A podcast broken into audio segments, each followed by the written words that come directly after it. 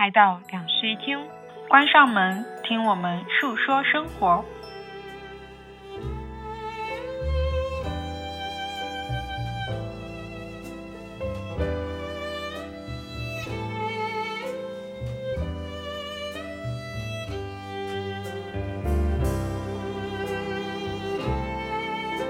Hello，大家好，欢迎来到新期的两室一厅，我是陈一日，我是三妮，我们现在人在乌镇，嗯，这是我们戏剧节的最后一天，对，我们要准备从这个乌托邦回到现实生活中了。啊，长叹一口气，嗯，这是我们第一次来乌镇戏剧节。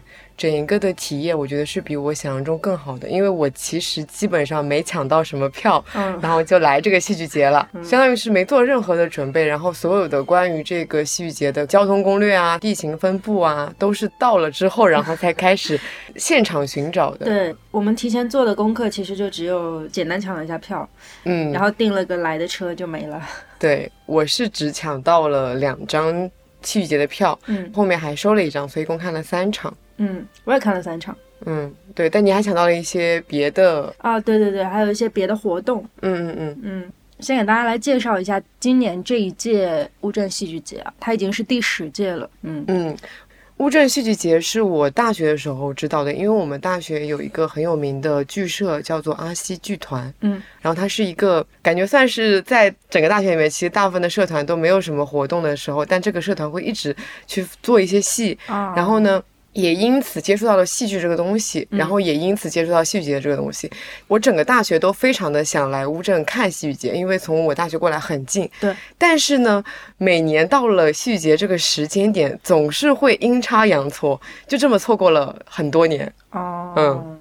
今年终于是一个无业游民的状态了，然后可以在这边尽情的花时间在这里。嗯。我是在疫情前听说的，然后疫情那两年，其实我一直都有想要来，但是就是发现做功课，发现疫情的时候过来很不方便。对啊，通常来说是浙江省内过来会比较方便，所以当时其实就作罢了，然后等着说疫情结束以后再来吧。所以今年才有机会过来。嗯嗯，戏剧节它是每年在乌镇举办的一个，通常是十到十五天啊，就是半个月之内的这样一个节日，然后。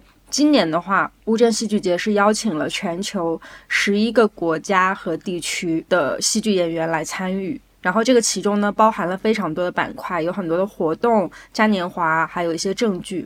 那我们就展开讲讲吧，我们在五天内参加的所有的活动，然后看过的剧。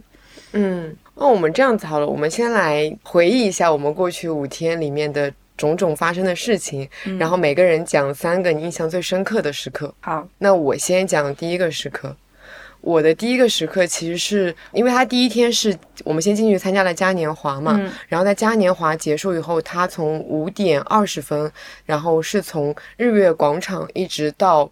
乌镇大剧院那个广场，它会有一个非常漫长的那个巡游嘛，嗯，然后一般人可能会选择直接在日月广场那边去看这一场嘉年华的一个头，对，但是我们觉得那个头实在是太多人了，我们就一路说，我们想，反正我觉得这个巡游最后肯定都会到达终点嘛，对，所以我们就率先走到了那个终点的地方，对，然后呢，我们在中间的时候就遇到了他们会有中间再去插入的巡游的队伍，然后就招呼说，那你们可以跟着我们，这样就不会迷路，对，然后我们就一路。跟着他们一直走走到了乌镇大剧院的一个广场前面，然后我之前是知道说大家要在这个终点的地方放飞自己手里的气球的，嗯，但是真正当大家集体的就是在那个时刻一到，大家把那个气球放上天空的那一刻，我是真切的感受到人们在现场的那种。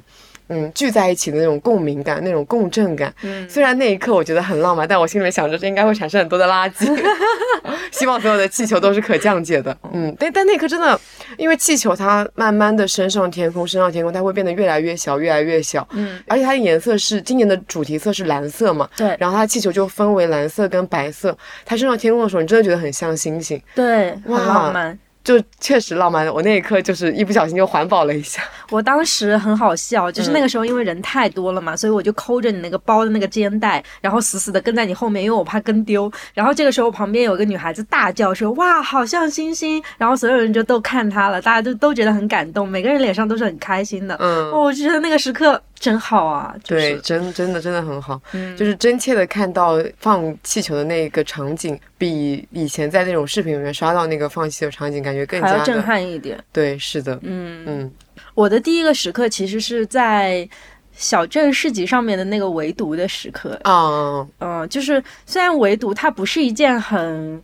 怎么说呢？就是非常正式的事情，其实就是戏剧爱好者们大家聚在一起，然后去拿一个本子去进行那种绘声绘色的朗读嘛。但是因为我们那场剧本围读上面有两个还蛮专业的人的，所以他们讲话那个时候就很有腔调。对，那两个就是嘉年华的演员。对对对对对。然后他们在读的时候，我就觉得，哎，真好，这是一个小小的这种剧本围读，甚至是大家自发起来的，这不是一个官方的活动，大家都可以很认真的去对待它。这个围读活动，我们称它为说是这一次戏剧节的一个番外节目。对，因为它是戏剧市集上面一个摊位，叫做强里书局，它是南京的一家戏剧书店的一个摊位。嗯，然后他自发的去做了很多的活动，包括像刚才三星讲到的那个剧本围读，每个晚上都会有，然后他还有发起一些对谈。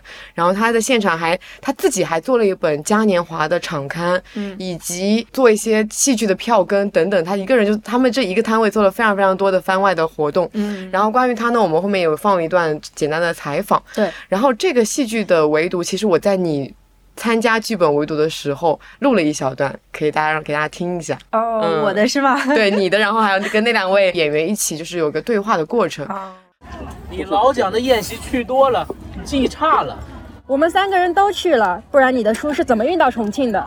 那些书我都卖给了中大图书馆。那是书运到重庆后的事，你为了给孩子治病才卖的。中大图书馆总不会花钱买远在桂林的书。我不记得了。你去了，我说席上有八仙桂鱼羹，你就去了。什么桂鱼羹？是火腿烧豆腐，火腿烧豆腐不是，那次宴席上没有这道菜。是西字号老正兴的名菜。瞎扯，西字号老正兴哪有这道菜？这是上海老正兴的菜。那天吃的是刘庆祥独创的八仙桂鱼羹，从来没有听说过。我觉得可能很多的听友不知道什么是围读，我也是第一次接触到这样子的一个活动，其实就是相当于每个人拿了一个剧本，然后那个剧本上面有很多的台词，然后你会认领一个角色，你就读那个角色，你就是带入情感，然后就是带着一些人物的信念感去读你的那些台词就好了，就是假装你就在演戏，嗯，对，只是说用读的方式。对我本来以为这可能就是简单一个朗读，但是你会发现真正参与到这个活动里面，就听众可能没有感觉，但是你真正的去读了以后，你就发现你对这个剧本有了更。深的了解，对这个故事好像有了一个更深的了解。对我们那天读的本子是蒋公的面子，对，刚好是一个南京特产。对对对，一直都很想看的一部戏。嗯嗯嗯。然后我的第二个高光时刻。呃，其实是发生在我看完第一场正剧，就是我们当时参加完巡游以后，我们就去参加了开幕式嘛。开幕式完了以后，就紧接着就来到了今年的开幕大戏。H 一百秒到午夜。对这部剧呢，我是没有做任何功课看这部剧的。然后。我本身也不是什么戏剧爱好者，就相当是个非常非常纯的戏剧小白。嗯，知道这个导演他非常非常的有名，对，非常非常的厉害，是那种戏剧史上都会有那么一名一个名字的这样一个大导演。对，他是世界戏剧巨匠。对，但是说实话，在看整一部戏的过程中，我时常有一种出离于戏剧之外的感受，就是说白了，就是有一点昏昏欲睡。我也是。对，这部戏它是以霍金的那个《沉思录》为灵感吧，可以这么说。然后它里面有很多呃跟霍金有关的一些文字概念、一些想法等等的，所以它其实本身可能《霍金启示录》就是一个没有那么简单懂的东西，然后它再把转化成一种很。意识流的一种先锋的那种戏剧的时候，它其实变得更加的难懂了。对，但我在结束的那一刻，突然意识到了。我理不理解他，我对他的理解到了百分之几的一个程度，不影响他是好看的。对我真切的感受到了，这就是一个戏剧的魅力，它是没有办法通过一个屏幕去传达的，只有你亲临的那个现场，你感受到了你整个周围的一些气氛，大家在那种沉浸式的感觉，然后那一刻灯光、音乐、演员的表演以及他讲的那些台词等等结合在一起。你才能意识到，哦，你真的是在看这场戏剧。然后它里面有很多的台词让我都觉得，我不知道他在讲什么，但是我觉得那个台词对我是那种有冲击感的。嗯，从他开始的时候，他又不断的在重复：“若我终日诸事不做，只画玫瑰，那又如何？”对。然后中间会又一直在问，就是说那是上帝吗？上帝存在吗？然后里面还有一段我印象很深刻的就是他说我们每个人都是时空旅行者，因为我们一直在驶向未来。嗯。哇，里面有非常非常多的台词，都十分的打动我。对，很浪漫的句子。对，我觉得是我会想要在看完这部剧以后去研读它的一个剧本的一个剧。嗯，然后在，因为它是我们看的第一场戏嘛，又是这一次戏剧节的开幕大戏嘛，所以在结束的时候，演员在谢幕的时候，全场的那种鼓掌的声音、欢呼的声音，对，真的是真的是经久不衰。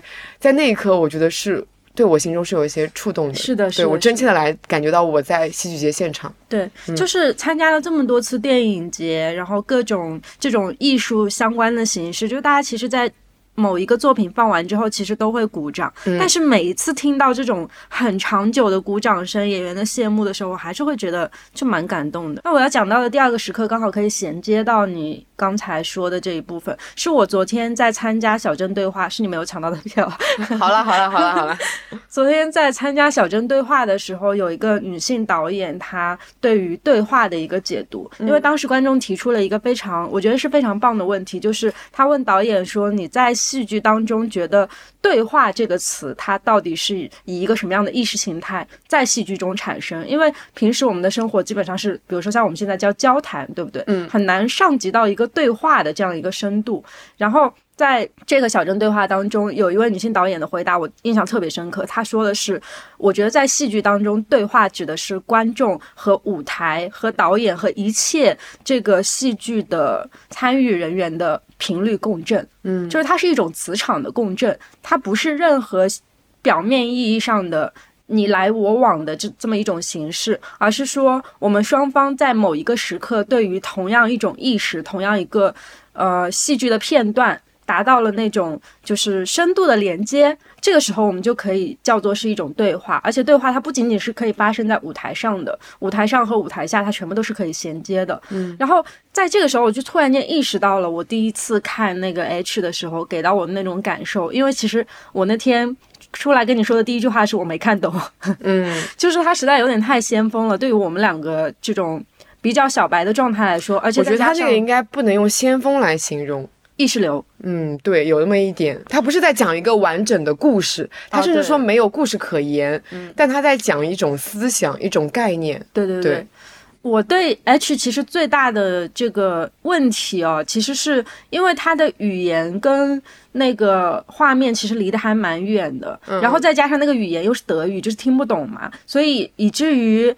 就是要不就是集中精力在那个语言上面，要不就是集中精力在舞台上面，然后就搞得很割裂，所以我的脑子转不过来，然后我就有点看不太懂。但是在那一刻，我就突然间体会到了那种感受，就是有的时候其实我已经懒得看语言了，只看画面，会觉得哦，这个画面很美好，这个画面某一瞬间打动了我，会有这种感觉，就产生一丝共振的感觉。那个其实就是戏剧当中的对话。嗯嗯。然后我前两天的时候，其实还。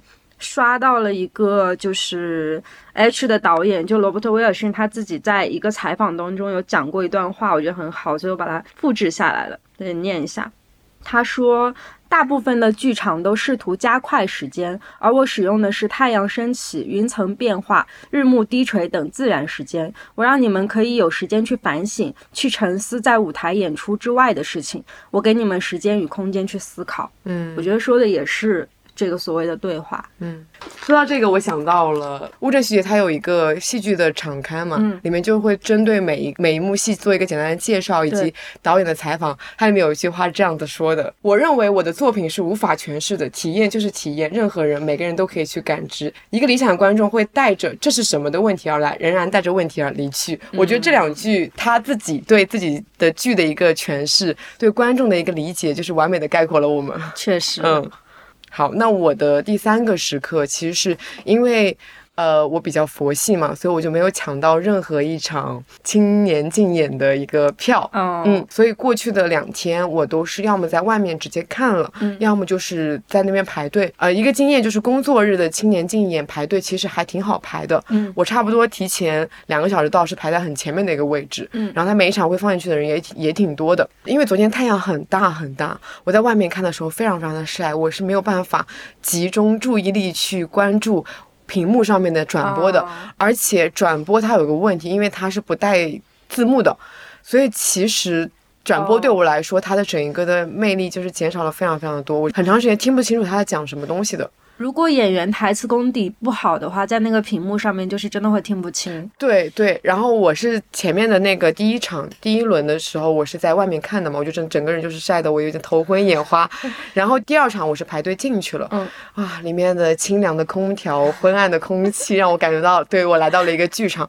尽管这个剧场是一个非常简单简陋的一个剧场，因为它是一个青年竞演的一个小舞台嘛。对。但是在里面你就意识到每一个舞台都是非常的宝贵跟珍贵的。嗯，我看的那三幕戏里面，我最喜欢的就是第一幕，它的名字叫做《打开打不开的窗》。嗯嗯，我其实已经是对他带着一些期待而去的，带着一些可能想象，想说这是不是一个什么关于抑郁啊、关于爱情啊什么的故事。嗯，结果他讲述的是美术馆里面的一幅世界名画，对它的四个边框。它的四个边框发生了一场对话，然后这个边框分别是来自于不同的四种木头，嗯，然后它因为它是木头，所以它原来是树，所以就从画框到达了一个树的一种向往，就是你感觉它整个剧本不管从想象它的完整度以及他们的表演都在说都非常非常的好，它在三十分钟内给了我一个。很大的那种颠覆性的变化，我就意识到了，其实青年竞演它并不比很多的证据要弱很多，而且它是一个免费的，可以，你就是你可以直接去。获取的一种享受的行为，是的，对那部戏真的非常非常的好看，嗯，所以就是如果说明年的话，我可能会更加的关注一下青年竞演的一些戏目，对，多抢几张票，对吧？就是没有在看正剧的时间，都可以安排去看青年竞演，嗯嗯，哎，我今年唯一一次泪洒现场也是青年竞演啊，就是我看正剧的时候都没有感动到哭，但是青年竞演有一个叫做《狗狗》的短剧，我是那部我就是在外面看的，我就觉得他。可能想要传达给我的东西，就是通过屏幕削弱了非常非常多，因为它是一个独白加旁白的一个形式。对，它整个都是一个人的独角戏嘛。对我们里面全场观众基本上都在抹眼泪，嗯嗯，就是他写的太好了，嗯嗯。那我要讲的接下来这个时刻是证据带给我的，是昨天晚上我看到了本次之行最完美的一部剧，嗯，是我没有抢到的。哇，这部剧给到我的震撼真的是那种，就是足以把我拉入戏剧这个坑的震撼。嗯，就其实我们这一次一共看了三场嘛，前面还有一场是那个《阿 Q 正传》，然后在看完 H 和《阿 Q 正传》的时候，我都没有对戏剧说产生这么浓烈的情感吧。就是我觉得，嗯，我明年还是会想来，但是呢，好像不来也可以，就大概是到这种程度。嗯。但是昨天晚上看完那部剧之后，我就觉得不行，我明年还要来。嗯。昨天晚上那部剧，它的名字叫做《倒行逆走新世纪》。这是一种我以前从来没有见过的戏剧表达形式啊！当然，我也没看过几部剧，这是我人生当中看的第五部戏剧。就是在这个戏剧节之前，我只看过两部。天哪，那你的整个比我还要小白。我只看过《暗恋桃花源》和那个《恋爱的犀牛》哦，别的我什么都没看过。那我看过的比你多，因为我们以前我刚刚有讲到说，我们大学的时候就有那个剧团嘛，然后它其实每年开学跟毕业的时候都会有两个大戏，然后中间可能还会一些小戏。所以大学的时候有看过那些剧团的戏，然后还有接触到像什么，比如说赖声川跟孟京辉的剧，我都是看过的。然后我还有看过《繁花》等等。哦。对，还看过一些别的。嗯嗯。我以前对戏剧没有那么感，应该看过十部以内吧。所以我只是在那种很有名的剧，可能我有兴趣，比如像《恋爱的犀牛》跟那个《桃花源》都是非常有名嘛，所以能。抢到票我就去看了，对对，然后这个倒行这一场呢，它采用的是一种非常奇特的表达方式，就是前半场，对，它是一个回文戏。前半场的时候，你会完全不知道台上的演员在干嘛。哎，而且我跟你讲，很好笑的是，就是因为我没有看那一场嘛，然后你在开始看到前面的半场的时候，我已经结束了。嗯，我看到一些乌镇戏剧节的群里面在说。这个四十分钟是没有字幕吗？对，然后前面也产生了这样的怀疑。他发出了这个疑问以后，他后面又自己补了一句说：“对不起，是我鲁鲁 莽了。”请大家忽略我。而且更好笑的是，就是我们那个台上演员他在讲出第一句词，然后那句词也并不知道是什么东西的时候，所有人都面面相觑，大家都在找工作人员，就是在确认是真的没有字幕吗？然后就直到说台上面演员讲话讲的越来越多之后，我们突然意识到这个不是英语，因为他那个剧目上面其实有写是用英语表达嘛。然后我仔细听了一下，那个不是英语，就至少不是一个正常的语言。然后我就怀疑他们是不是在讲什么外星语之类的。这个设定可能不在地球上，嗯，哇，然后到下半场的时候，一切谜底缓缓揭开，就是它的表达形式是用一个摄像机录下前半场整个的画面，然后倒放。哦，所以前面的。那对演员的台词功底也要求太高了吧？倒放的时候，他们所有讲了讲的那些乱七八糟我们听不懂的话，变成了英语。嗯，我整个人 就发麻了，你知道吗？就是整个鸡皮疙瘩直接就起来了。然后再加上这部剧表达的利益真的非常不错，它是一个环保主题吧？嗯，就是如果硬要往主题上凑的话，因为它其实环保主题，它有介要有介绍，它其实表达的东西还蛮多元的，就是包括到整个世纪结尾的时候。后人们最终会用一个什么样的形式去告别我们的这片家园土地之类的，就是它整个表现的那种东西，我觉得还蛮末日精神的，然后也跟环保是环环相扣的。我觉得还是不能跟大家透露太多，因为透露就还是没有意思了。他这一部戏的整一个的介绍就是它是一部不能剧透的戏，对，所以我蛮期待说他之后可能有没有什么巡演之类的，然后我想要去看一看。对，毕竟我没有抢到，就是告诉大家是这样一个形式，这个形式真的是非常令人期待的。然后我就是真的是建议大家，如果去看的话，前半场不要昏昏欲睡，一定要好好看，因为我前半场有点太无聊了，所以导致中间有一些场合我就发呆了。然后到后面就是他重新回来的时候，我发现中间有一些细节被我遗漏掉了。哎，我在看戏剧的时候，我发现了一件事情，我还挺长中间走神的啊，我也是，因为它是一个你完全脱离了网络，因为你在中间是尽量不用手机的一个状态嘛，然后你要完全的可能沉浸式的在那个画面里面，嗯，在那个氛围里面，但是你不可能说你每一句台词、每一个动作你都关注到，总有那么几个时刻你是在走神的。对，但是我觉得戏剧的。魅力就在于它可以把你拉回来，是的，是的，对，它可以把你拉回来，就是。啊，大家在看戏之前一定要做好充足的那个精神凝聚力的准备。就是我明年一定我要把自己精神全部提起来，然后再看戏。因为大部分的戏其实到后半部分，它会给你上升到一个很高的精神高度，然后你就会发现前面所有的忍耐和等待都是值得的。嗯，我这次戏有个感受，就是如果说它是一个有原著的戏，其实可以先读一下原著。是的，对整体的一个戏剧的理解其实非常强的。你并不会有一种你读了原著以后，你觉得它会被剧透，因为可能很多人都是带着原著，然后去。看这部戏的，对，真正好的戏剧，它是在原著的基础上面做了很优秀的改编的。嗯嗯，对，《阿 Q 正传》那天我其实下午就有看，重新看一遍他那个鲁迅的原文。啊，对，《阿 Q 正传》我们看的那一场嘛，我觉得还蛮好笑的，是在刚开场的时候，那个就是他可能比较的有点恐怖的那种感觉，那种气氛，然后就是有那种。人头啊什么的在那边旋转的时候，有一个外国人就可能在开场前五分钟就跟那个工作人员说他看不了这个，然后他要离场了。对，所以我觉得，呃，首先这部戏它是一个非常非常中国人的一个戏。嗯嗯，像我们从小到大都接触了很多鲁迅的文学故事嘛，嗯，它里面讲的可能很多像就是那个故事我们都是知道的，像《狂人日记》，然后还有像《人血馒头》，对，然后还有像。那个《阿 Q 正传》这些原著我们小时候都是读过的，嗯，所以我们本身就对这个戏剧有着很大的了解，再加上这是一个很中国式的故事，对，所以对我们来说，它其实是没有什么太多理解上面的难度的，对。但是其实我假设了一下，我是一个外国人的话，我就会觉得我不知道他在演什么，我会觉得非常莫名其妙，更不懂他在演什么东西。而且其实有很多那个白话文啊，就是翻译到英文的时候很离谱。对，是的，因为我有有看他那个整一个的英文的翻译，真的，这什么东西啊？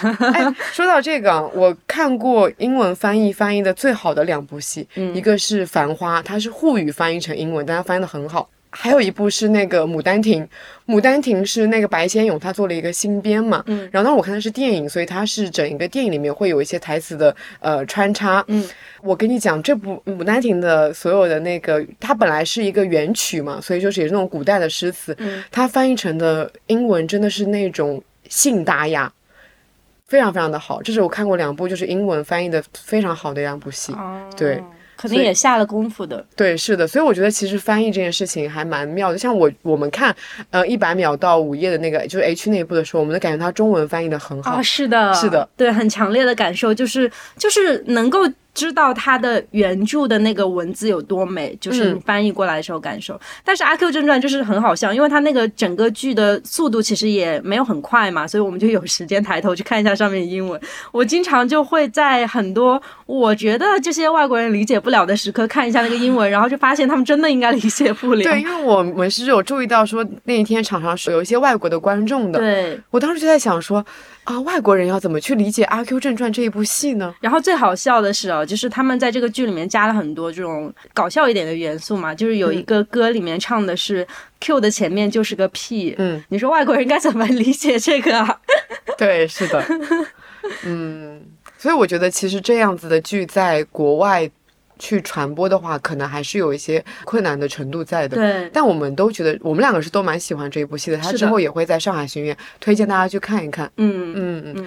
那既然这样子，我们就差不多已经聊到了我们看的几部正剧了嘛？那我们在特邀剧目上面再做一些补充。嗯嗯。我对《阿 Q 正传》有一个补充，嗯，就是这次《阿 Q 正传》的场地选择我非常非常的喜欢啊，对对对，甚至我觉得这个剧它到外面去巡演的时候，我都难以想象它在一个剧场里面要怎么样去演，对，因为我们在的这一个是一个露天的场地，然后它旁边就是乌镇的那种房子，它有一些。东西它是做投影的嘛，刚好就投影在那个上面，西栅露天电影院那个上面。对，嗯，而且就是鲁迅他自己笔下的那个魏庄啊，如果你去看一下描述的话，跟我们那天的场地一模一样。真的？对，就是旁边的那个墙也是他笔下描述的魏庄的那样的江南的墙，然后中间是青石板砖的场地啊。因为鲁迅描述的魏庄，其实就是咱们就是这个绍兴，对啊，就是绍兴，浙江的水乡差不多呀。对对对对对。所以它建筑是一样的，然后还有更厉害的是，就是，嗯，他们当时会有那个台词出现，那个台词是叫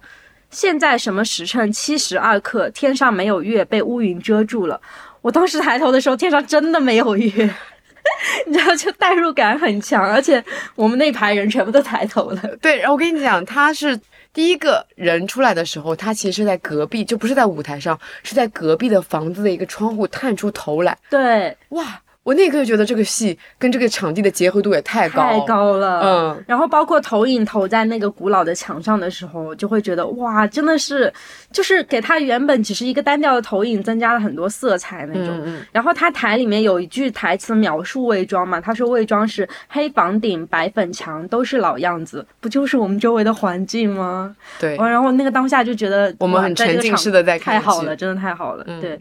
然后在那部戏里面，就除了阿 Q 和狂人是作为整部戏的主角，它是两个部分，一个部分是专门讲阿 Q，还有一个部分是专门讲狂人。然后他的那个狂人的部分，我觉得很新奇。狂人的部分，它是以一个现场转播的形式来呃即时影像啊，对对对，叫即时影像，就是有一个工作人员，他会直接拿着一个拍摄的摄影机，然后在那个房子里面对。演员现场进行拍摄，然后他就会直接投到面上的那个投影仪上面，包括后面还使用了绿幕去展现这个形式，嗯，就是很新。对于我来说，我觉得好新好神奇，然后我就很开心，整部剧看的都。对，我觉得看《阿 Q 正传》的时候，其实有一种眼花缭乱的感觉，他用了非常多的形式，嗯嗯。然后还有整场戏里面，我觉得加出来的那个部分我也很喜欢，就是阿 Q 变成鬼魂回来的时候，尽管他不是原著里的，但是我觉得加的好妙啊，嗯。呃，我跟你有一部，就是昨天晚上你去看了《倒行逆走新世纪》，然后我收了一张《沉默之城》的剧。嗯，我其实本身对着这部剧就带着一些，我已经觉得我应该能看不懂的一个心情去的，因为它是一个舞剧，它更多是用舞蹈在表演它的整一个的剧的内容嘛。嗯，呃，我看完以后就是感觉到我有一些凌乱，它的整一个的故事的内容是六一个人，他们被困在了一个。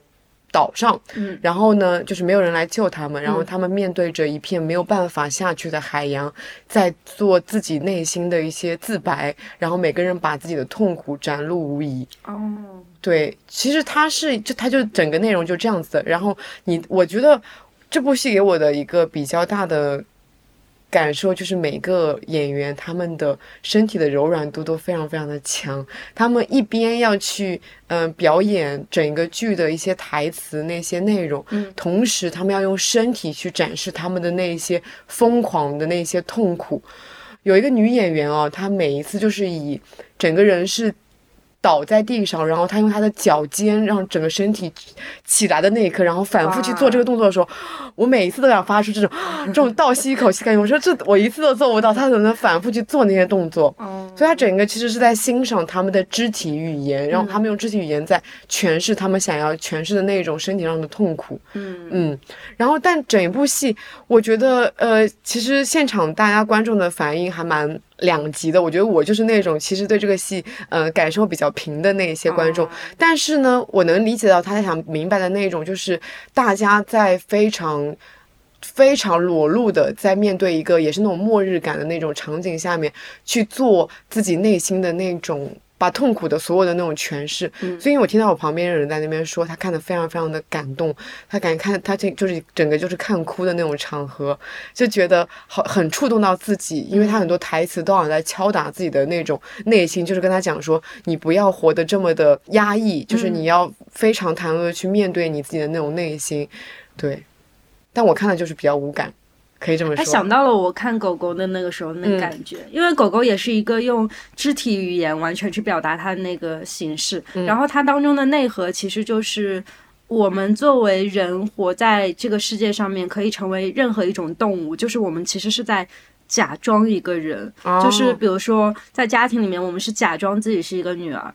然后在职场上，我们就假装自己是一个成年人，我们始终都在假装做着一些人身份的事情，但实际上我们的内核可以是任何一个动物。然后他就用非常多的肢体，我觉得他也很厉害，就是他经常会出现一些什么街舞动作之类的，就是地板动作啊什么的。我发现哦，那些演员多多少少都有一些舞蹈基础，因为其实在我看那个《清静》的第三场，那个剧本我也是不太看得懂的，嗯，但。但是他们真的非常的有信念感，就是很厉害，表演的非常的好。嗯，虽然我给他们打 no，因为他们表演的故事，我觉得完全的太抽象了。嗯，哦，我会因为肢体被打动，然后打 yes 的。嗯，怎么说呢？他讲的，他的名字叫做什么？在沙质土壤中生长起来的有机体。有机，他讲的其实是关于一对夫妻，然后呃，他们生了一对，生了一个小孩，然后可能就是两个人都各忙各自的事情，然后忽略了对小孩、对这个家庭的一个维护。他讲的故事，我能我能明白他在讲这个故事，可他表现的形式让我觉得太太抽象了，实在 太抽象了。表演的很好，但太抽象了。对，我们当时那个组第一个。剧基本上是靠肢体来的，叫做《寻找戈多》。嗯，然后那部剧呢，其实，嗯，我觉得它整体表达的东西没有太多，就是它的概念不太多，但是肢体上面非常丰富。然后我等于是被他们肢体打动了，所以选了 yes。嗯，所以我有的时候会被这种东西共鸣到。但我觉得还是分人吧，有些人就爱看那种台词多的，有些人就爱看这种舞剧。对，我觉得这次的一个感受就是，大家都是要体验一下，然后才能明白自己喜欢看哪种类型的。对对对。嗯，然后我还有个感受就是，我这次看的戏，大家的音乐选的真的都很好。哦，是不管是说一些背景的音乐，还是说一些就是配乐，就是会有台词的配乐，每一首歌都非常的打动我。不管是 H 还是说那个《沉默之城》的音乐，我都很喜欢。嗯嗯。阿 Q 正传的时候，甚至有人是直接在台旁边敲鼓的啊！对，就是有一种戏台子的感觉。说到阿 Q 正传，我又想起来那个配音的事情，就是他有一段我非常喜欢的是用菜刀打出鼓点啊，好牛啊！我觉得这个设计，对。所以感觉配乐是戏剧非常重要的一环。对，嗯，那关于正剧的内容，我们就差不多讲到这儿。嗯，其实后面还有几部我蛮想看的，但是因为时间上面问题，我们就没有再抢票了。对，可以关注一下他们的一个评价。哦，这次有一部戏是莎士比亚的作品改编的，叫做《暴风雨》，口碑也很好。嗯，我也等一个他的巡演。对，嗯。我觉得在戏剧节里面选戏剧，其实有一种开盲盒的感觉。你不知道你能不能开到一个自己喜欢的。如果能开到自己喜欢的，那就是呃非常开心的。但如果说你开到了一个自己不喜欢的，那就把它当成是一种体验。我的人生 信条，把所有事情当成一种体验。对，好，那关于证据的内容，我们就差不多分享到这儿。然后，既然我们刚刚已经讲到了青年竞演嘛，那我们就来讲一讲说，在戏剧之外，整一个的戏剧节其实有安排一些免费的板块。对，一个是青年竞演，嗯，然后小镇对话、戏剧空间，嗯，和子夜朗读会。嗯，三年应该是全参加了，四个都参与了。我只参与了戏剧空间和青年竞演。嗯嗯，那你就来讲一讲吧。但是青竞和戏剧空间是最有意思的两个，还是？对，我们先从哎，其实青竞我们介绍的差不多了。青竞的话，它其实就是一个，我觉得是为青年量身打造的一个宣传戏剧的活动啊。就是每年会有很多三十五岁以下的青年导演来根据主题去创作。二十到三十分钟的短剧，然后在这个戏剧节上面会选出十八支队伍，最后再经过不断的这个竞演，然后每一个进去的人会投票嘛，然后到最后会夺出一个三甲。啊，对，然后青年竞演也是有一本场刊的，然后那个场刊里面有关于每一个青年竞演的作品的简单的介绍，以及对里面的一些导演、编剧、演员的采访。对，大家可以去看一下那个青年竞演里面的一些采访，我觉得那些导演跟演员讲的回答还都还蛮有意思的。是的，是的。然后其实里面有一个我很喜欢的板块是。他是讲的是乌镇戏剧节青年竞演评委专访，里面就让大家分享了自己青年时代的一些故事。嗯，然后我很喜欢赖声川跟黄磊的板块，尤其是黄磊的里面讲了一句话，是说他问的问题是会欣赏年轻人身上哪种特质？他说年轻这件事不需要特质，因为年轻就是最大的特质。青年这个阶段是一个最特别的阶段，它的能量非常大，方向非常混乱，气场也非常不稳定，但他又会以一种特别好的状态呈现出来。疯癫的、奇思妙想的，把梦想和现实混淆在一起，活力又毛躁。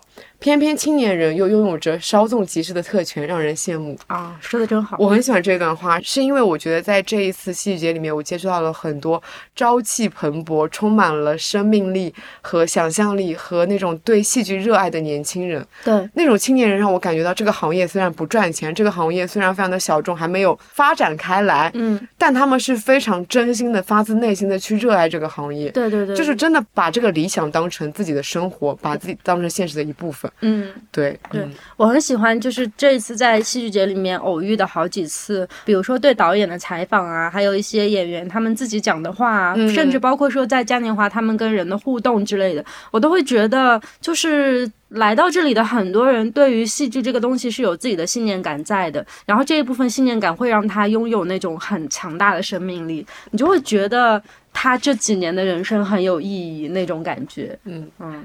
来到这个戏剧节以后，我觉得我多了一件想要尝试的事情，就是当导演跟编剧。那我很想演一下戏。那那我就是想要自编自导一个戏，最近已经开始写剧本了，写写了剧本的开头了。嗯，那关于青年竞演的一个分享，差不多就到这儿。下一个，嗯，下一个我们来讲讲戏剧空间好了。啊，戏剧空间其实是我们误入的一个地方。对，我们对这个地方没有任何的了解，只是因为刚好在下午闲逛的时候发现，哎，他晚上有一场，那不然我们就提前来排排队吧。对，所以我们就差不多提前一个小时到那个场地去排队，运气蛮好的，晚上我们就进去了。嗯。进去以后，其实说实话有一点混乱，有点懵，有点懵，因为场地里面一百多个人，然后大家就喝着啤酒，闪着那些音 DJ 的那种音乐声，夜店音乐、夜店灯光，然后他说干杯，然后他跟我说他们要演哈姆雷特，我说啊，这是要演哈哈姆雷特。对，然后他整个就是演员都是一种混在人群里面，穿着非常现代的衣服，就是我知道哈姆雷特故事到底讲什么东西，但这是什么？对呀，就是产生一些疑惑。然后后来那个剧目正式开始的时候，他就把观众分成了两波，嗯，每个人不是每个人，是每一波观众拥有自己的角色。然后戏里面的国王、还有王后、还有就是等等这些戏中人，他们都不是一个古典的扮相，就是一个现代的扮相。对。然后其实这是一个空间戏剧，嗯。在两个空间之内同时发生两幕戏剧，然后不同的观众会看到不同的那个片段。之后其实把两个片段结合在一起的话，就能复原出一个完整的故事。当然，我们只看一个片段也能复原出那一个完整的故事。对，是的，我很喜欢我们那边的那两个女演员，她们在戏里面演的不是《哈姆雷特》里的重要角色，是两个，其实是哈姆雷特的两个好友。对，嗯，那两个好友是被国王相当于骗来的，去打探哈姆雷特的一个情况。是，他其实不仅是有哈姆雷特的情节，他还有一个等待戈多的一个情节的融合。对，他们两个就变成了等待戈多里面那个戈多的一个角色，他反复的在原地忘记了自己的身份，忘记了自己的目的，嗯，然后忘记了自己是谁，忘记了自己的脸等等，然后就一直在原地等待，然后再回忆。嗯嗯，对，就由他们身上其实可以推断出前面发生了什么。对，然后再到后面国王的乱入啊，然后各种的乱入之后，就能够完全的复原出整个阴谋。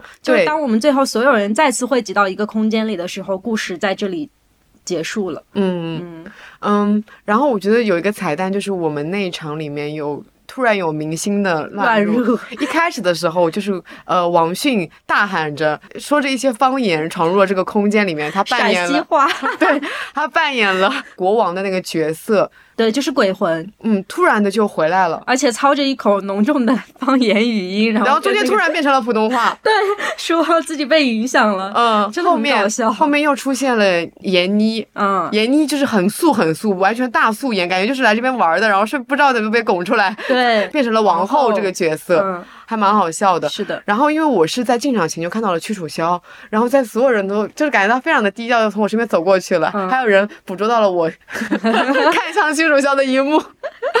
我想说啊，他怎么这么的？他是，然后我当时揣测说他是不是要演戏剧空间？哦，对，后面就验证了，他的确在那个戏剧空间里面扮演了一些角色。对，嗯啊，反正蛮惊喜的，就是在里面碰到了明星。对，是的，整个。在戏剧节上面遇到明星都是很寻常的事情，就是你时不时就跟明星一起看剧啊，怎样的？就是在戏剧节明偶遇明星的概率太高了，非常高。嗯，好。那么剩下的两个活动是我没有参与的，你可以简单讲一下。剩下的两个活动其实就相对来说会比较平淡一点。像那个子夜朗读会的话，我们那一场是周黎明老师带我们，其实就是进行了一个剧本的朗读。他是每个人会选择一个自己喜欢的文学片段，然后上去朗读。当然这个是你自愿的，就是如果举手的话就可以上去。那我觉得我们那场比较特别的是，呃，周黎明老师他请来了，就是我们戏剧空间，总共这个里面会有三场戏剧空间嘛。基本上就是请了三场所有的主演，然后来给我们演绎一些经典片段，有演绎那个《罗密欧与朱丽叶》的，嗯，然后还有演绎《恋爱的犀牛》的，嗯，反正就还蛮好看的。就尽管只是在他们上面在朗读，但是我就觉得蛮好看的。然后再后来呢，就是会有一些观众自己自发的上台，我觉得我们那场观众真的很厉害，有用德语朗读的，有用上海话朗读的，然后有用日语朗读的，就是大家都展现了一些自己非常奇异的。技能，然后甚至还有唱歌的。嗯，想一下，那个课如果我上台，我能干什么？用中文朗读。好，嗯嗯嗯，子夜朗读会它是时间比较晚，然后也是一个名副其实的子夜。对对对，它是一个比较让人放松的环节。那领读者我也蛮喜欢，因为周黎明老师自己也是一个比较资深的编剧啊，然后他也在上面阐述了一些自己对文学作品的看法。反正整个场合就很温馨，然后大家都是都是喜欢戏剧的人嘛，就很开心。嗯，然后最后一个活动是小镇对话，这个我有刚刚在那个里面提到过，就是昨天我去看了三位女性导演的这个对话，然后在对谈当中，他们对自己的作品，就这一次带来的证据作品描述了。呃，这个三位女导演分别是《消失的城堡》，然后《我和我私人的新华字典》。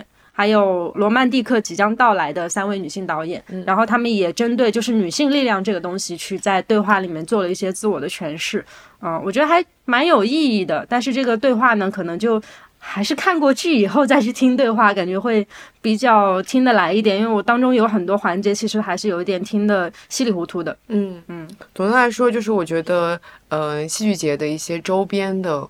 戏剧以外的活动做的都非常的好。对，呃，除了这四场活动以外呢，它其实还有嘉年华跟戏剧集市。嗯，呃，我们先来讲讲嘉年华好了。嘉年华其实相当于是我们对整个乌镇戏剧节的第一印象，因为在十九号开幕那一天前，然后嘉年华就已经在整个西栅里面开始了。对。然后嘉年华，你可以把它理解成为一种万圣节，所有的嘉年华演员他们会穿着各种各样的奇装异服，奇装异服也有那种现代的衣服啦，反正大部分还是穿着奇装异服。穿插行走在这个整个西栅景区的各个角落，对，它其实是有一个演出表的，但是我觉得如果你跟着演出表的话，那太累了，嗯，就是你要是去追着那些演出，就是对，就是我们主主打一个偶遇，我们一进去就遇到了一个法国的一个音乐剧团吧，相当于是，他们三个演员穿着那种蒸汽朋克的造型，然后头顶着一些灯光，然后在那边表演各种用乐器，像什么手风琴啊、笛子啊、鼓啊等等的，他们给我的感觉就是我这是我们接触的第一个。嘉年华非常的好，嗯嗯，甚至我觉得是我整个所有嘉年华里面最喜欢的一个演出。他们很像是从童话故事里走出来的，对，就是戴着那种很可爱的圆圆眼镜，然后三个老头，嗯，然后又吹奏着音乐，很调皮的跟各种镜头互动。对，里面有一个吹笛子的那个，一定是个艺人，因为他是跟观众互动互动的最频繁的。对，他会把头伸到每一个就是相机面前，对，太可爱了。嗯，然后我们一路走还会遇到很多踩高跷的演员，我就。发现，在人群里面，你这个嘉年华不踩高跷啊，可能都出不来。是的，要么就是一眼看到的，就是那种踩高跷。对，然后要么就是说头顶的一个非常大型的一些造型的东西。对对，因为只有这样子，你可能才可以在人多的时候不被淹没。嗯，你还有什么印象比较深刻的嘉年华吗？魔术。我们连着两个晚上在元帅庙前看人家表演魔术，就太神奇了，一点破绽都找不出来。我们而且我们两两连着两个晚上是看了一模一样的魔术，然后第一遍我们可能还是处于那种震惊感里面，然后第二遍我们就是死死的盯着他手里的牌。对，一点破绽都没有。真的，就是我们第二遍的时候，其实知道他要变什么嘛，就是他要把那个牌堆放在一边的时候，那个牌堆会有变化。嗯，然后我就一直盯着那个牌堆，一直盯，就连他说话我都不管，我就一直盯那个牌堆。对他明明是两张牌，他突然变成了三张牌，而且是那一张被猜中的那个牌在里面。太可怕了。然后我觉得还有一个就是说，他本来是因为有一个他是喜欢梅花 Q 的一个魔术师嘛，他就讲说，呃，我现在就是大家这个牌大家都看过的每一张都不一样，可是，在下一秒钟，所有的牌都变成了 Q。对。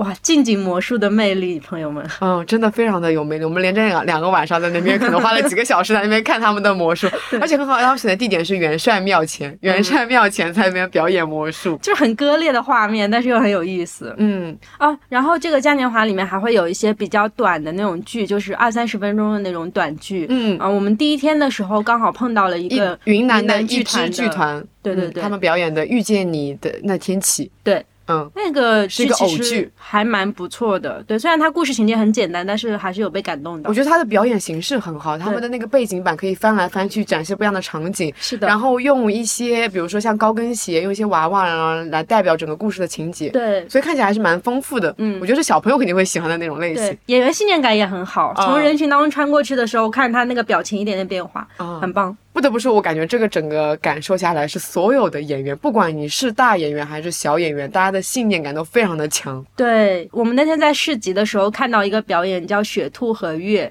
是那个有光剧团他们带来的一个，也是那种比较偏儿童剧化的那种形式。也是他那个狐狸的那个演员跟小朋友互动的时候，哇，那个信念感太强了。我觉得他就是一只狐狸，而且他会及时的根据小朋友的反应去做出一些不一样的反射。对，就是有一个男孩给他递了一瓶酒，然后一个狐狸就不懂酒是什么嘛，所以他就做出了很多那种即时性的那种表演。我觉得哇，太棒了。嗯嗯，对。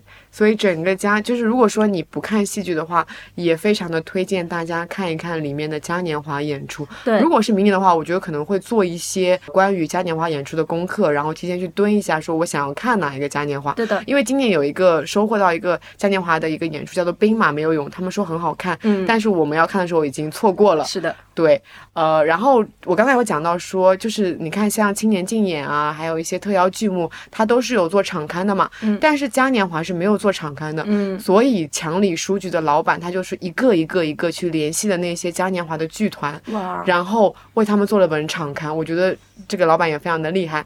我们刚才有讲到说，强里书局是整个戏剧节的一个很大的番外活动。然后呢，我也跟这个老板简单的聊了一下，说为什么会有这样子的。一些活动的策划以及他们的整一个书局是什么样的？那我们就在这边听一下这一段简单的采访吧。嗯嗯，所以你就是在南京有开一个跟戏剧相关的书店，叫做强里书局，是吗？对。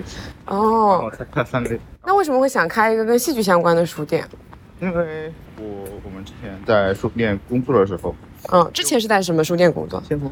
哦，就在先锋书店。对，工作的时候，他会会有一个问题，就是，嗯，他无论做什么读书会，嗯，或者分享会，就是就请些嘉宾过来，都很难去把这个书真正的去。推到人的心里去，嗯，除非是真的就是粉丝战场才能给这个书带货。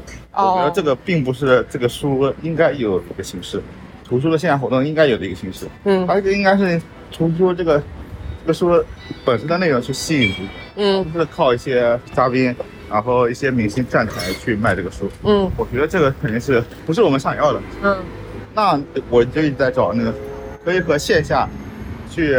非常结的结合的很好的一些读书活动，然后大家想，然后直到有一次就参加参加一个剧本围读会，剧本围读会也是在先锋那时候办的一个吗？不是，是因为保利的一个剧本围读会。哦，然后很机缘巧合，我我一个朋友他是没有时间，呃，时间反正有那个刚好碰上了，然后去不了，然后他说。保利的那个制度呢，就是你你要这次不去，你下次就预约不到了。就是你你要是割了，就预约不到下次。嗯啊，为为他为了下次还能尽量参加这个活动，所以就把这个票就出给了我。哦。然后然后我就去了。那时候我在是我在书店工作，其实并不是怎么接触到戏剧。嗯。然后接触到戏剧，呃，也只是因为自己看，也也不会接触这种线下活动，呃。但是就是因为那次接触了线下活动之后，发现这个书能这么吸引人。嗯，就是你真正的参与到一个剧本的维度之后，你就发现原来一个线下活动可以这么吸引人。对对，真的有种草到这本书。对对对，就种草这本书，然后我我真的我就去买了买了阿加莎那本书看。嗯。然后然后我觉得哎，这个形式应该非常好，所有人都有参与感。对。对吧？所有人都有参与感，是而且不管是围观的还是参与者，所有人都非常有体验感。觉得这个才是我想要的一个读书的一个活动的一个形式，然后就想着去去就去构思一个这样戏剧主题的书店。哦，然后这个书店现在才开了三个月，对对。然后刚好就碰到了这一次的戏剧节，你就报名参加了一个这样子的线下活动的摊位。对对对。哦，那你们现在在那个实体书店里面，平时也会办，比如说像对谈啊，然后像围读这样的活动，然后你也把围读放映，其实都都有做。所以就是说，在这一次线下市集的时候，也相当于是去策划了一个类似的活动。对对对，就是已经成熟的一个活动，搬到了乌镇这边来。那那个就是我们这一次剧本围读的，比如说像呃蒋公的面子、我是风什么的这些剧本，是你们本身可能在书店里面就已经呃没有没有，全都是为这一次戏剧节全新策划的，是吗？对对对对，就像蒋公的面子，南京特产。对对对对，南京特产。这肯定要带到外地来。嗯。让大家读一读，嗯，那这一次的对谈什么的，不是又请到一些呃，像是导演啊，然后还有一些，呃，对的制作人这些。这个是你提前有去跟他们交涉啊？提前先沟通了。是本来就认识他们，还是怎么的？也是因为，呃，知道要来参加市集，然后要参加这个参加到这次乌镇戏剧节当中去，然后就想着去，因为之前我。之前我也知道，这嘉年华这些演员其实也很辛苦，但是他们并没有像像正规的演，不是正规，就是特邀的演员或者青赛的演员，他们有正正常的场看。嗯。所以我想着，要不给嘉年华做一个场看，是，然后就开始就是有了这个想法之后，就开始联系嘉年华的演员。哦，所以那个嘉年华的场刊是你自己对自己做的是吗？对，是我自己联系各个剧场的人去做的。然后哇，那你的这个的工程量很大哎。嗯，也还好，因为很多是其实联系不到的，就是不像不像官方，他就发个信息就行了。我们很多时候很多时候发发给他们社交社交媒体的一些一消息，他经常就石沉大海了。还有一些估计册子在临近临近册子。要要做了，他们才回复我们消息。那你之前有以一个戏剧迷的身份参加过戏剧节吗？呃，没有。上次是，我也是第一次参加嘛。就是上次是因为路过乌镇，之前就想想来乌镇的。就相当于你入坑戏剧节，就是那一次围读是吗？然后知道了这样的一个形式。对对对。原来如此，那还蛮，就感觉一切都很巧。就是我一直觉得那个书店其实是一个链接载体，嗯，就是每个行业其实它都需要一个书店，然后去做。其实书店最重要的是什么？它真的是可以起到就非官方，但是但又可以去做一些事情，然后被大家可以去认可的一些事情。嗯。它可能并都并不算一个公司，嗯，因为公司不管怎么样，它还是会是一些商业性质。而书书店更多赋予的还是文化它是一个输出，那别人也认可他文化价值的输出，嗯，所以相对推广这个活动来说会比较容易。所以我觉得所有行业作为一个书店，其实都是有必要的。哎，那你当时开戏剧书店之前有有有就是有调研过别的戏剧书店，就还是这种形式就是完全有吗？呃，对，但是他们的形式其实都是依托剧场去产生，只是一个剧场的附属品，就是相当于剧场里面可能会有个内部的书店，然后它是戏戏剧书店，我懂，就像很多那种电影书店一样。对，就它它它其实就是个附属品，嗯，它并没有独立开说我要做作为一个中间的载体去带给带给观众或者带给。戏剧带给剧场什么东西？嗯，它更多就是一个，你要到这个剧场来逛，哈，你来逛逛我的书店，只是增加这方面，可能更多是只是增加一些流水一样的营收。那我问一个比较俗的问题，就是如果你开一家戏剧书店，它是可以有一个盈利的吗？很难吧？我觉得开普通书店不反而，这个是非常反常识的一件事。就是我们开这个书店不是才三个月嘛？嗯。当我们开了两个月的时候，我们把三年的房租赚回来了。真的？对。这么厉害，是因为就是在靠线下活动这些，还是说在周边什么的？线线其实线下活动还有一些是，因为我们脱离了一个剧场之后，嗯，会就会收获的是什么？是所有的整个市的剧场都会泡对你泡来橄榄枝，就是所有的所有的剧场宣发，嗯。都希望在你这边可以做一个呈现哦，相当于你们其实获得了非常多的资源。对对，是的，就就是我们这个店还没开启开始，就是还没还没装修好的时候，其实我已经去联系这些剧场的了。然后他其实每个人都非常愿意，嗯，去去，其实每个人每个剧场都需要有这样一个窗口去，嗯嗯，去和去和观众去和各种去去联系，因为他们。而且我觉得观众对观众来而言啊，就是通过戏剧书店去走进一个戏剧，它是一个更加快捷、更加就是说没有什么门槛的方式。嗯，你不需要去买一张非常高昂的对呃戏剧节的票，或者是一一场戏剧的票，你就可以接触到戏剧那些演员啊、那些导演啊什么的。我我们其实也是做出来的，最后发现原来这么受欢迎。嗯，那你们现在那个差不多书店多久办一次活动？就在九月末的时候会把十月份的活动安排一下。就是，基本上我们其实是对照的那个城市的一些重点的剧目去做一些活动，就像有些像，可能下个下个星期哈姆雷特要演，那我们就做哈姆雷特的一些读书会啊，或者一些剧本围读，然后或者海上夫人要演，我们提前提前两个星期或者提前一个月去做这样的这个活动。海上夫人这个会比较明显，因为它是一个舞剧，然后它它是一本。改编易卜生的那个《海上夫人》改编成的一个舞剧，这些舞剧会比较偏比较难以理解嘛。但是通过一些剧本围读，把一些剧本剧本去前置的带给大家，嗯，然后让大家理解了解一下这个剧本到底讲的是什么。大概有了一个基础的知识之后，再去看这个舞剧，那带给大家的就是，哦。可能知道这一幕幕在讲什么，讲什么，他会更好的理解，更好的去带入整个戏剧那个氛围这里面。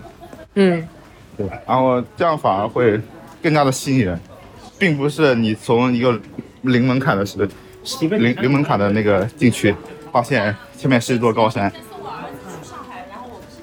那是很多时候很多人是很难理解一个剧到底在说什么的。但我们做一些前前置的这些活动，不管是来不来参加也好，因为我们也会有一些，呃，宣传的内容发出来。你只要正常，你其实正常，你像想要去看那个剧的时候，你去搜一下，都能搜到这些，像我们做的一些线下活动的一些内容，会破也会破出来。那他们理解这些内容之后，他们为什么会觉得，哎，确实，这个剧原来是讲的是这个，然后讲这个主题，然后到看剧的时候，他就哎这一幕他在讲这个，这一幕在讲这个，相当于给大家做了一个前置的介绍。对对对对，帮助大家可以更好更快的去入门。对，是的，感觉都非常的有意义。这不能是有意义，这有意思，对吧？对。那你这次参加细节有什么感受吗？感受就是，嗯，所有剧场的演员还是导演都非常的好，非常真，非常真诚。那我觉得我们关于整个戏剧节的活动内容其实差不多就到这儿了。嗯，呃，我再补充一点，就是我们有一天是完全没有进到景区里面的。嗯，我们在景区的外面就是逛一下市集啊，看一下展览啦。嗯，我会觉得它其实外面的活动做的也很好。对，呃，像是我们那天看了一些。看了那个游牧的种子那个展览，嗯，然后也去 First 的那个短片躺着和陶厂放映场去那边躺着，嗯，因为我个人非常喜欢看电影嘛，我觉得在那边躺着看电影的那些时刻让我觉得非常的松弛，对。然后我进入陶厂放映场的时候，因为它放的是一部，嗯，大概可能是几十年前的一部黑白的老片嘛，嗯，我看睡着了，醒来以后发现还在放，就那种松弛感让你觉得在哦，真的是一种很。常规的感受，嗯，然后我看了一下，其实陶厂放映场他们选了可能二十多部，那些片子都是口碑非常好的一些电影，嗯，所以也我觉得明年如果还有这个活动的话，我会想要花时间去那边躺着看一看电影。其实这个看电影就是就是你走着走着可以看电影的一个场景，让我想到了我以前在台湾的时候，那时候去嵩山跟华山那些文创园区，嗯，我那时候最大的感受就是在那里面除了电影院以外，嗯，你经常能在各个空间里面偶遇到他在放一部什么电影，那些电影你是不需要买票进去的，你可能也不知道这电影在放什么，但你走进去就可以开始看了，嗯，这种场景让我觉得我们的生活是有非常多意外的惊喜存在的。哦，就是你在描述这个的时候，我就会觉得戏剧就是生活，生活就很像戏剧，就是在这个空间里，它真的是一个非常乌托邦的感受。对，就是你感觉你整一个，你不管走在哪里，你可能都会偶遇到你想要的那一种感受。你知道，就是我昨天碰到了一个非常神奇的场景啊，就是昨天我在等那个清静的时候，因为我那边时间大概还有一个小时，然后我就在旁边找了一个就很少人的一个亭子，就是离那个报恩剧场还有一段距离的一片。草地，然后我就在那个亭子里面打开书开始看书，然后过了一会儿呢，有两个那种应该是嘉年华的演员，我看到他们的牌子是粉色的牌子，然后就拿着笛子就进来了，就跑到那个亭子里面，然后我就看着他们，觉得很奇怪，然后他们说没事，你就继续看好了，就在我旁边吹起了笛子啊，对你录了一段，录了一段，是的。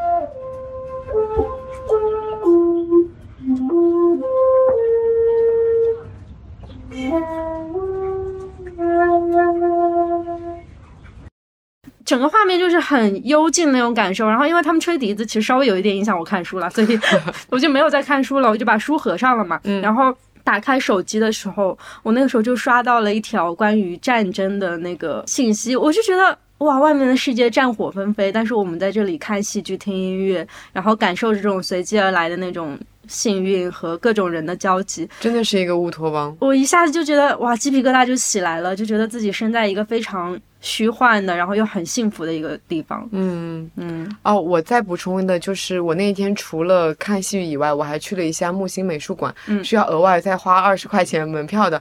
但是我会觉得，因为我那天去的时候是一个礼拜日嘛，周末，整一个超多，巨多巨多巨多人，但是木星美术馆里面没有什么人，然后我觉得里面又清凉，然后整个又非常的安静，然后它整一个建筑是那个。贝聿铭设计的嘛，对，然后它的所以它的光影非常的好，那天阳光不是很好嘛，嗯，然后它整一个的展览的馆展览馆的动线也安排的很好，就是你刚好可以从左边进去，然后呃上二楼，再从二楼慢慢的下到一楼，再走一个回环的一个这样子的过程，嗯，让我体验很好，嗯，我就感觉我收获了我这一天里面非常安静、非常沉浸式的 两一两个小时。对，如果大家周末来戏剧节，然后发现外面人太多的话，可以可以去木星美术馆里面避避难，躲一躲。对。好，那我们这一次关于乌镇戏剧节的一个特辑就差不多到这儿了。嗯，所以我说我们比想象中更加的享受这一次戏剧节，对我们收获了太多太多意料之外的惊喜。啊，更舍不得走了。我们在二十分钟之后就即将离开这个地方。对，我们要去坐车回到上海了。嗯嗯，好，那我们就期待着明年再来。对，明年再见。好，明年再见。那我们就下期再见，拜拜，拜拜。欢迎在小宇宙、喜马拉雅、QQ 音乐、网易云、苹果 Podcast 订阅两室一厅。如果你喜欢这期节目，可以在评论区与我们互动，也希望能够在苹果 Podcast 给我们五星好评。如果你想要加入听友群，可以扫描 Show Notes 里的二维码，我们会在听友群中分享更多的日常。感谢收听，晚安。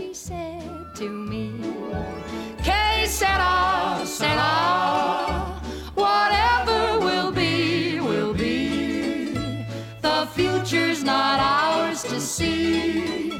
Que sera, sera. What will be, will be.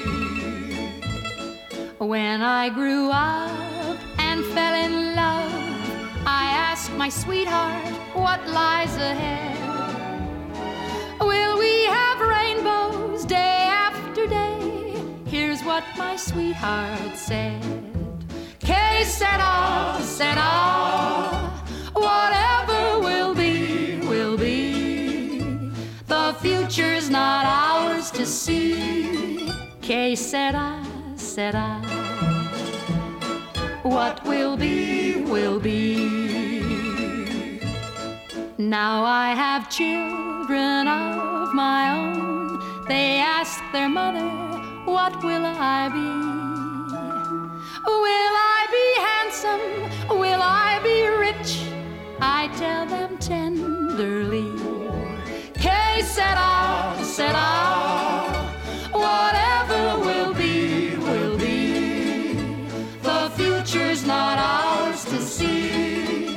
Que sera, sera. What will be, will be. Que sera.